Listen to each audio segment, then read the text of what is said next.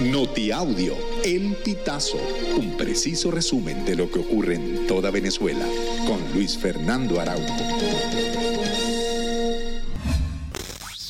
Amigos, bienvenidos a una nueva emisión del Notiaudio El Pitazo. A continuación, las informaciones más destacadas.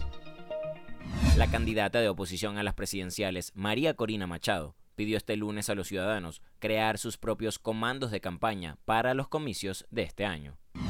El 2024 será un año de intenso trabajo, cada uno de nosotros asumiendo su tarea, motivados, activados y coordinados. Iremos bajando línea para cada una de las fases de esta lucha. Son tareas muy concretas y recibirán la información clara y precisa para que cada ciudadano ponga sus capacidades y sus recursos al servicio de esta enorme causa. Una explosión por fuga de gas licuado de petróleo generó la muerte de dos personas y ocho resultaron heridas. El hecho ocurrió en una vivienda de la calle La Línea, ubicada en el sector La Caraqueña de Puerto La Cruz, estado Anzuategui. El viceministro para la Gestión de Riesgo y Protección Civil, Mayor General Carlos Pérez Ampueda, detalló que la emergencia fue atendida por el Sistema Nacional de Gestión de Riesgos y que la hipótesis que se maneja es de fuga de gas e ignición por calor.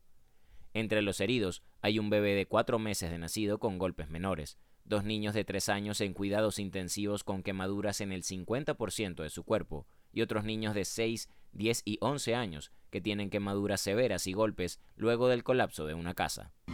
El plan Borrón y Cuenta Nueva, que se vencía el 31 de diciembre, fue extendido por 30 días para dar oportunidad a que más usuarios puedan actualizar sus datos de suscripción a Corpoelec y así pagar sus deudas.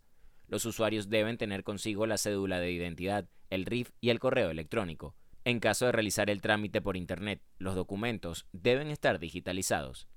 En la actualidad solamente hay tres bancos habilitados para pagar la factura de la electricidad.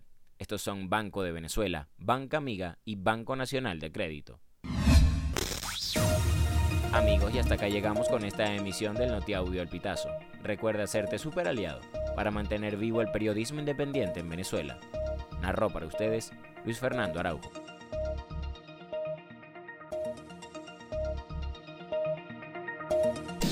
Estas informaciones puedes ampliarlas en nuestra página web elpitazo.net.